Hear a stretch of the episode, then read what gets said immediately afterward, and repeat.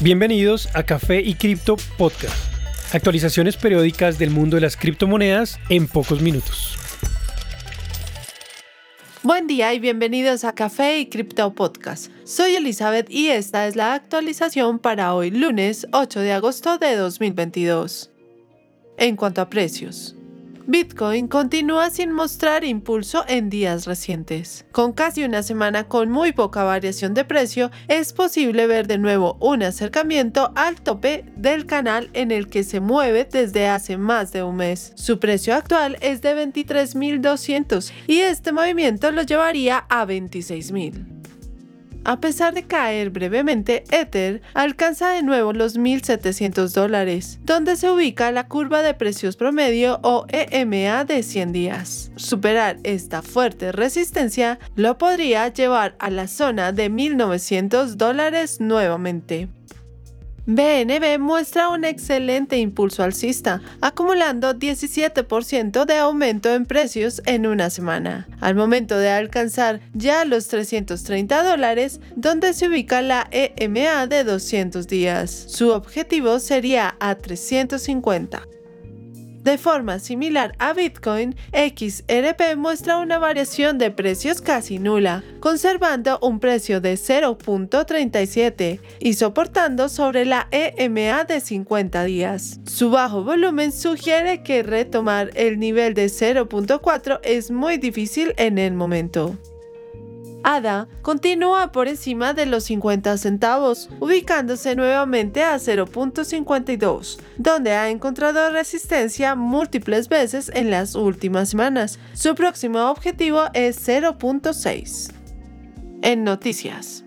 A pesar de la volatilidad de los mercados cripto, parece que los inversionistas estadounidenses no se han desmotivado, pues siguen comprando activos digitales. Una nueva investigación muestra que el 39% de los inversores estadounidenses están comprando más cripto a medida que buscan nuevas formas de invertir y preservar su capital en vista de la poca claridad en la situación financiera. 41% de los participantes en la encuesta dicen que invierten más en acciones en estas condiciones del mercado y la tercera parte de estos invierten más en ETFs e índices. Además de esto, 34% de los inversionistas reportaron no haber hecho cambios en sus hábitos a la hora de invertir y 20% dijo que estaban invirtiendo menos en cripto actualmente. En términos de diferencias generacionales, las inversiones de cripto siguen siendo más populares en la población joven. Casi la mitad de la población menor a 41 años dijeron que preferían cripto respecto a otro tipo de inversiones. La encuesta se hizo a 1.200 ciudadanos estadounidenses con más de 18 años, los cuales manejan sus propias finanzas al menos de forma parcial.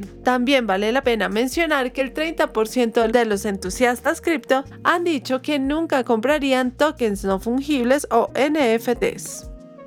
Binance se ha aliado con Mastercard para lanzar su tarjeta Binance Card en Argentina, según anunciaron el pasado jueves. La tarjeta convierte criptomonedas en monedas estándar en tiempo real al momento de la compra, según dijo Binance en su anuncio. Quienes usen esta tarjeta podrán ganar hasta un 8% de vuelta en ciertas compras. Los pagos son uno de los primeros y más obvios usos para cripto. Sin embargo, la adopción aún tiene mucho espacio de crecimiento. Al usar la tarjeta Binance, los comerciantes continúan recibiendo dinero normal y los usuarios pagan en la criptomoneda que escojan. Creemos que la tarjeta Binance es un paso significativo para motivar un mayor uso cripto y adopción global. Y ahora está disponible para Argentina fueron las palabras de Maximiliano Hinz, director general de Binance Latinoamérica. La tarjeta está en fase beta y será lanzada a una mayor audiencia en las próximas semanas. Inicialmente, Bitcoin y BNB serán las criptomonedas disponibles. Binance parece estar planeando una mayor expansión de este producto, pues cuando su presidente Changpeng Zhao lo mencionó en un tweet hace poco, agregó que en más regiones estarán disponibles pronto. Históricamente, Argentina ha tenido una inflación alta, lo cual ha motivado a los locales a buscar otras opciones financieras, tales como las criptomonedas.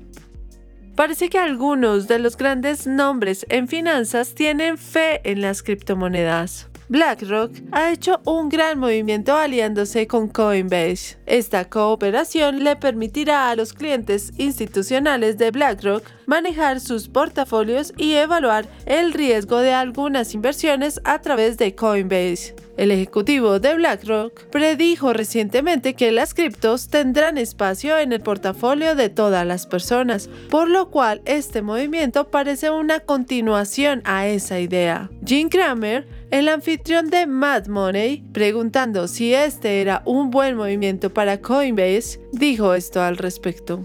Es algo impresionante. Coinbase está tomando la decisión correcta, pues ellos tienen más de 200 monedas listadas y muchas de esas son vistas como sospechosas. Inclusive Robinhood no acepta algunas de estas. Pero las instituciones quieren cripto y el lugar para ir es Coinbase. Tanto BlackRock como Coinbase continuarán trabajando en esta cooperación para mejorar la plataforma y la integración con Aladdin, el software de BlackRock. El acceso a esta plataforma se le dará a instituciones que tengan contratos con ambas partes. Gracias por acompañarnos en este nuevo episodio de Café y Cripto. Recuerden que pueden seguirnos en nuestras redes sociales, Instagram, TikTok y Twitter, donde nos encuentran como Café y Cripto. Y no olviden, la cadena de bloques vino para quedarse.